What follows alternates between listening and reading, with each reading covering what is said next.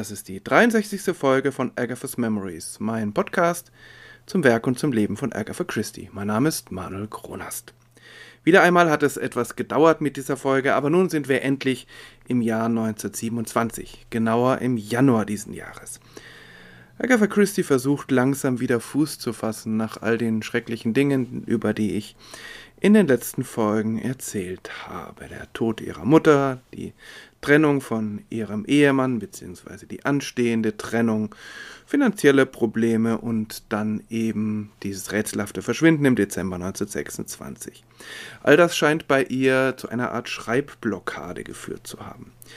Auch 1927 erscheinen Kurzgeschichten von ihr, die stammen aber größtenteils noch aus glücklicheren Zeiten und hatten nur etwas gebraucht, bis sie veröffentlicht wurden. Im Verlauf dieses Jahres, also 1927, fängt sich Agatha Christie allerdings wieder und ihre Kreativität kehrt zurück. Und im Dezember 1927 machen dann Leserinnen und Leser erste Bekanntschaft mit einer der interessantesten Detektivinnen der Weltliteratur, mit Miss Marple. Aber so weit sind wir noch nicht. Im Januar 1927 erscheint zunächst mal eine Kurzgeschichte, um die soll es heute hauptsächlich gehen, dann aber auch ein Roman, in Anführungszeichen, denn es ist kein richtiger Roman, sondern eigentlich mehr so eine schnell zusammengeschusterte Zusammenstellung der Poirot-Geschichten aus dem Jahr 1924, in denen Poirot gegen diese weltumspannende Verschwörung der Big Four kämpft. In Folge 16 bin ich ja näher darauf eingegangen.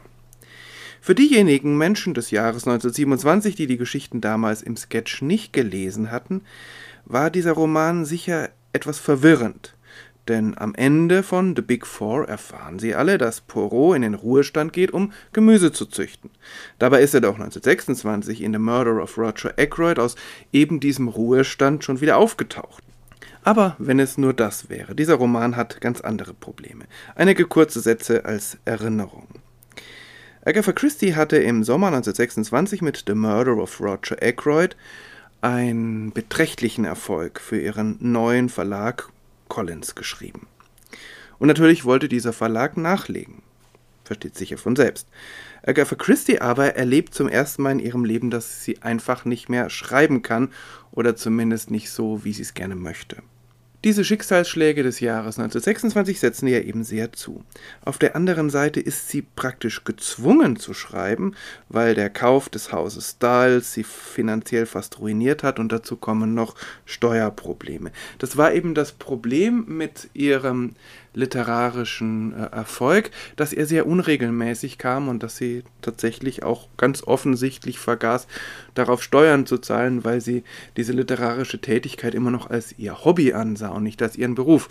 Und warum sollte man, so war sie offensichtlich der Meinung, auf sein Hobby auch noch Steuern bezahlen?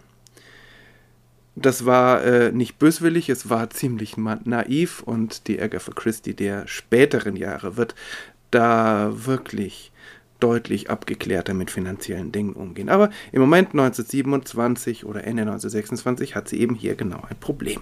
Sie hat auch einen Roman, an dem sie gerade arbeitet. Es ist auch ein Poirot, also eigentlich wunderbar. The Mystery of the Blue Train hat sie aus dem Plot einer ihrer alten Kurzgeschichten entwickelt, aber sie kommt beim besten Willen nicht voran. Dieser Roman wird erst 1928 veröffentlicht werden und Agatha Christie hat ihn übrigens nie gemocht. Und kurzfristig war das also gar keine Lösung. Zum Glück kommt dann ihr noch Schwager auf eine gute und vor allem wenig aufwendige Idee. Campbell Christie schlägt vor, sie sollte doch einfach die Geschichten um die Big Four zu einem Roman umarbeiten. Auf den ersten Blick ist die Idee genial. Diese Geschichten hatten sowieso einen übergreifenden Handlungsbogen. Klar, es läuft alles darauf hinaus, dass ähm, Hercule Poirot am Ende diese Geheimorganisation vernichtet und äh, die Geschichten bauen locker aufeinander auf und beschreiben, wie Poirot und Hastings so nach und nach auf die Spur dieser Geheimorganisation kommen und immer wieder Rückschläge erleiden. Eigentlich eine gute Idee. Und Campbell Christie erklärt sich auch bereit mitzuarbeiten. Agatha hat sich schon immer gut mit ihm verstanden und daran ändert auch ihre Trennung von Archie nichts. Faktisch war es dann wohl so, dass Campbell fast die ganze Arbeit erledigt und sich diese Arbeit auch ja fast ausschließlich darauf beschränkt, die Übergänge zwischen den Geschichten etwas zu glätten. Man merkt also, wenn man es weiß, diesem Roman noch deutlich an, dass es äh, eine Serie von Kurzgeschichten ist. Also so ein bisschen wie diese alten ähm, Fortsetzungsromane des 19. und frühen 20. Jahrhunderts, wo immer wieder jede Woche die Leserinnenschaft irgendwie bei der Stange gehalten werden muss. Dann gibt es ein ähm, einen dramatischen Höhepunkt am Ende jeder Folge, einen Cliffhanger vielleicht, und dann geht es in der nächsten Woche weiter. Also alles noch kein Problem, wären die Geschichten besser gewesen. Als wöchentlich erscheinende Kurzgeschichten sind sie noch durchgegangen. Das habe ich ja auch geschildert äh, in der Folge 16. Als Roman funktioniert die Geschichte einfach gar nicht mehr. Hercule Poirot ist einfach nicht James Bond. Und ich glaube, wenn sie nicht in so großen Schwierigkeiten gewesen wäre, hätte Agatha Christie dieses Projekt nie durchgeführt. Ich glaube, diese, das war einfach für sie eine Spielerei, in der sie das mal durchspielen wollte, ähm, wie Hercule Poirot eben in diesem Setting zurechtkäme. Und außerdem, denke ich mal, hat es ihr eine diebische Freude bereitet, diesen Detektiv, den sie schon damals nicht so gut leiden konnte, dann am Ende in den Ruhestand zu schicken. Wie auch immer, der Roman wird zusammengestellt, er wird veröffentlicht, er erscheint im Jahr 1927 und er verkauft sich ziemlich gut. Also pragmatisch gesprochen hat dieses Buch seinen Zweck erreicht, nicht mehr und auch nicht wenig. Abschließend gesagt, für Fans lohnt sich die Lektüre schon. Es ist spannend, was Agatha Christie sich da so ausdenkt, auch wenn es literarisch kein großer Wurf ist. Es gibt viele kleine gute Ideen zwischendurch aber niemand sollte ein Meisterwerk erwarten. Nun aber zurück in den Januar 1927 und zu einer Kurzgeschichte. Im Storyteller erscheint die zweite Kurzgeschichte aus dieser kurzen Serie mit Mr. Satterthwaite und Mr. Quinn unter dem seltsamen Titel The Soul of the Croupier, die Seele des Croupiers. In den USA war sie wieder einmal schon früher erschienen, nämlich im November 1926 in Flint's Weekly. Diese Kurzgeschichte ist ziemlich eindeutig ein Projekt glücklicherer Zeiten, so wie überhaupt diese Geschichten um Mr. Satterthwaite und Mr. Quinn, die ja doch mit einer gewissen Leichtigkeit geschrieben worden sind. Und Agatha hat ja auch mal gesagt, dass sie äh, eigentlich immer in besonderer Stimmung sein musste, um eine solche Geschichte zu schreiben.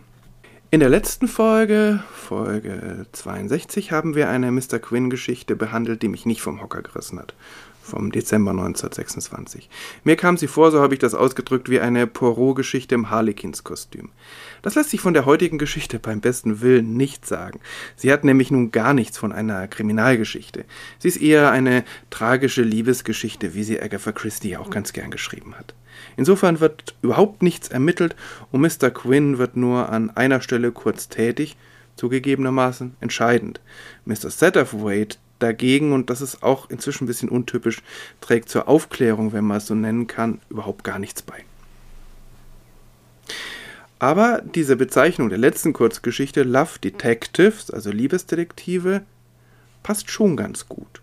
Denn durch die Bemühungen, genauer durch die Bemühungen Mr. Quinns, ist am Ende der Geschichte mindestens ein Paar wieder glücklich vereint. Das mindestens ein macht die Geschichte übrigens interessant, denn na, diese beiden jungen amerikanischen Liebenden, die sind nicht wirklich interessant. Diese zweite Liebesgeschichte, die sich da entwickelt, die ist viel tiefer und spannender. Ein interessantes Licht wirft die Geschichte übrigens auch auf die Persönlichkeit des Mr. Satterthwaite. Er kommt ja nicht nur in den Geschichten mit Mr. Quinn vor, sondern auch in dem Poirot-Roman Free Act Tragedy von 1935.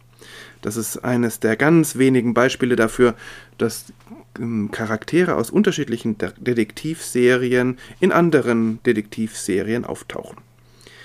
Mr. Satterthwaite muss Agatha Christie also durchaus am Herzen gelegen haben, das betont sie auch in ihrer Autobiografie.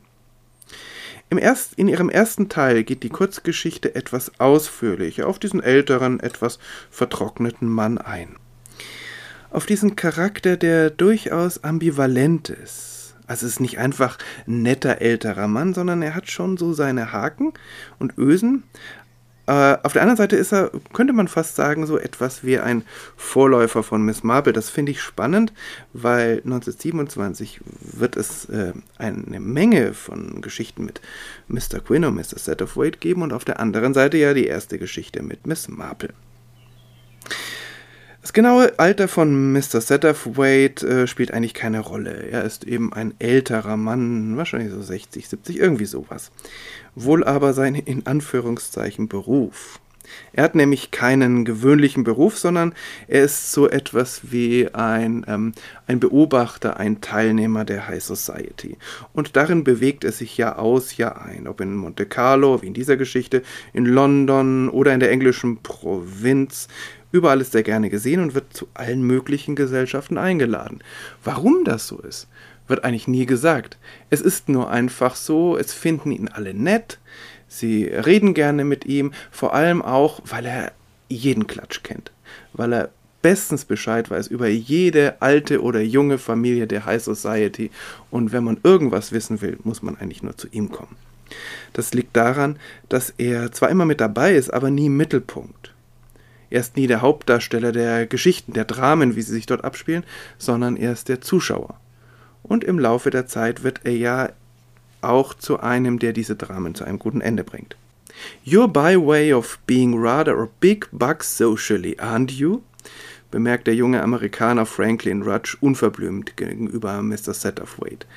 Das ist schwer zu übersetzen. Big Bug. Ein Bug ist ja ein Insekt, ein Käfer, eine Wanze.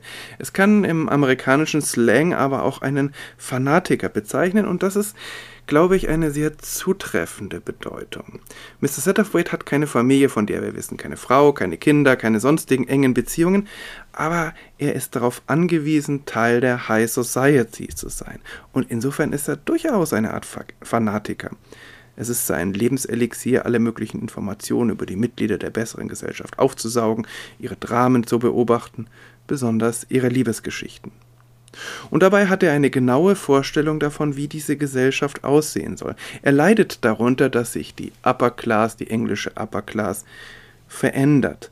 Dass äh, mehr und mehr von dem, was er daran liebt, verschwindet, dass alles irgendwie immer profaner und gewöhnlicher wird. Auf den ersten Blick wirkt das borniert und altmodisch. Aber beim näheren Hinsehen ist es doch vielschichtiger. Er kritisiert nämlich an dieser neuen Upper Class ihre Abgeschlossenheit und ihren Snobismus. Der junge reiche Amerikaner wird den, von den Engländerinnen und Engländern dieser Upper Class in Monte Carlo wegen seiner etwas ungehobelten Direktheit verachtet. Er ist halt anders. Er entspricht nicht ihrer Lebensweise. Mrs. Satterthwaite findet ihn eben deswegen erfrischend. Und als ihn Mr. Rudge ein Big Buck Socially genannt hat, geht es weiter. Also äh, Mr. Rudge fährt fort. I mean, you know all the duchesses and earls and countesses and things. A good many of them, said Mr. Satterthwaite, and also the Jews and the Greeks and the Argentines. Eh? Said Mr. Rudge. I was just explaining, said Mr. Satterthwaite, that I move in English society. Hier findet sich zunächst eine heute nicht mehr zeitgemäße Sicht auf Menschen jüdischen Glaubens, die hier einfach pauschal als Nation vergleichbar den Griechen dargestellt werden. Aber diese Menschen dürften sich ja zum großen Teil als Engländerinnen und Engländer gefühlt haben. Und auch an anderer Stelle, ähm, auch in dieser Geschichte, äh, folgt Agatha Christie diesen Stereotypen der Darstellung. Äh, das hatte ich ja schon an anderer Stelle gesagt, worin sie nicht folgt, ist eine generelle Abwertung dieser Stereotypen. Also sie sagt an vielen Stellen, dass man äh, Jüdinnen und Juden, Juden an, ihrer, ähm, an ihrem Aussehen erkennen kann, an ihrem Beruf, aber das ist keine Wertung. Das ist einfach so und äh, in der Regel sind diese Personen, entweder wird nicht näher benannt oder sie sind eben äh, durchaus positiv besetzt. Aber das meinte ich ja gar nicht. Mir kommt es hier vielmehr darauf an, dass Rudge als Amerikaner, der von außen drauf schaut, unter der englischen High Society den englischen Adel versteht.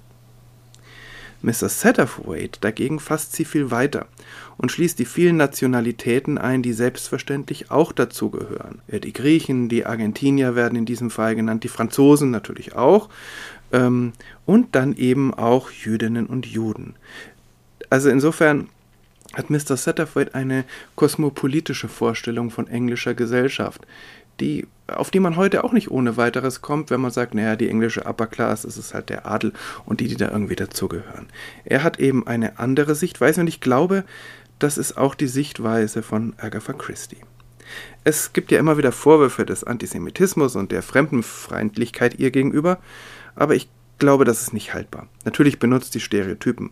Auch Franklin Rudge, dieser direkte Amerikaner, ist ein Beispiel dafür aber zum größten Teil benutzt sie diese Stereotypen als Mittel bei der Irreführung der Leserschaft oder um bei den Leserinnen und Lesern irgendwas anzutriggern, was äh, damals eben gesellschaftlich dran war. Ich habe ja auch gesagt, dass das durchaus eine gefährliche Tendenz ist, gerade wenn man auf äh, Menschen jüdischen Glaubens schaut, aber äh, es ist tatsächlich nichts Böswilliges und vor allem nichts Abwertendes da, äh, dabei. Es kommt ganz selten vor, dass sie Menschengruppen irgendwie pauschal verurteilt. Man, das passiert vielleicht bei Politikern und gelegentlich bei Ärzten. Agatha Christie's Problem liegt viel eher daran, dass sie vor allem in den frühen Jahren mit Menschen wenig anfangen kann, die ganz normale Berufe und Lebensläufe haben.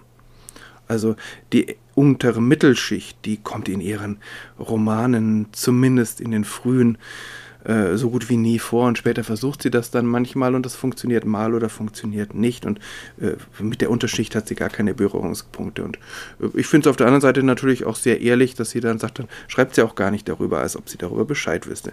Das kann ja auch sehr peinlich sein. Nun aber zurück zu Mr. Satterthwaite. Ähm, er ist von all dem abgesehen ein sehr genauer Beobachter der eng abgegrenzten Oberschicht und je länger er Mr. Quinn kennt, umso mehr wird er selbst aktiv. Vor allem aber ist er ein hemmungsloser Romantiker. Er möchte natürlich, dass, äh, dass Menschen glücklich werden. Und in dieser Geschichte stößt er auf eine Konstellation, die ihm äh, eben Böses erwarten lässt. Auf den ersten Blick ist es eine Dreiecksgeschichte. Das Ganze spielt in Monte Carlo. Da ist die Countess Janova, eine Gräfin ne, undefinierbarer Herkunft. Okay, es heißt, sie ist aus Ungarn, aber so genau weiß man das nicht. Sie gibt an, dass sie 35 sei, ist aber schon fast 50 Jahre alt. Solche Figuren kommen bei Agatha Christie besonders in der Frühzeit immer wieder mal vor. Vor allem aber hat diese äh, Countess eine elektrisierende und faszinierende Wirkung auf Männer in jedem Alter. Mr. Satterthwaite, der ist zu abgeklärt, um von ihr beeinflusst zu werden, ähm, er macht allerdings eine interessante ähm, Andeutung, dass das in früheren Jahren anders sei. Also offensichtlich hat auch Mr. Satterthwaite in jungen Jahren ein Liebesleben gehabt, das aber nicht reibungslos verlaufen ist. Äh, aber das ist nur eine Andeutung. Ähm, was die Countess Janova betrifft, dieser junge, wohlhabende Amerikaner Franklin Rudge verfällt ihr wehrlos und macht alles, was sie will. Und das gefällt Elizabeth Martin gar nicht. Die ist ebenfalls aus den Vereinigten Staaten und mehr als nur ein wenig in Franklin verliebt. Die Konstellation scheint also auf eine dramatische Explosion hinauszulaufen. In anderen Geschichten oder Romanen Agatha Christie's wäre jetzt zumindest ein Mord fällig, wahrscheinlich mehrere. Hier aber schaltet sich Mr. Quinn ein. Er organisiert ein Abendessen. Daran nehmen teil Mr. Satterthwaite, Mr. Quinn natürlich, die drei Mitglieder des Dreiecks und der Croupier des Hotels, Monsieur Pierre Vaucher. Ähm, deshalb also dieser am Anfang vielleicht etwas kryptische Titel. Der Croupier erzählt bei diesem Essen seine Geschichte, die weit in die Vergangenheit zurückreicht und einiges klärt. Wie gesagt, es führt dazu, dass mindestens ein Liebespaar wieder glücklich ist, vielleicht sogar zwei. Und ebenfalls, wie gesagt, ein Verbrechen lässt sich in dieser Geschichte nur mit viel gutem Willen entdecken.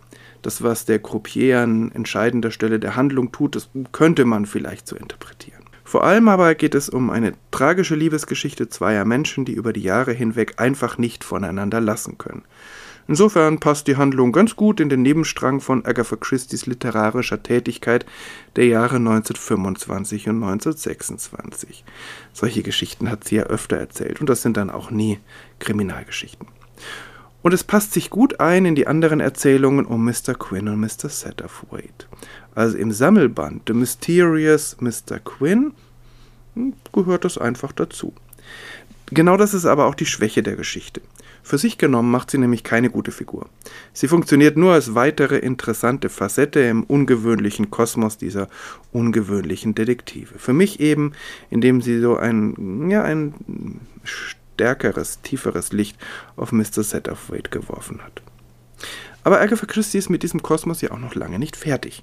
Im Februar 1927 wird sie eine weitere Geschichte mit Mr. Quinn und Mr. Satterthwaite veröffentlichen, aber dazu in der nächsten Folge. Schön, dass ihr dieses Mal dabei wart und dass Sie auch heute wieder zugehört haben. Vielen Dank dafür. Wir hören uns. Bis dahin, alles Gute.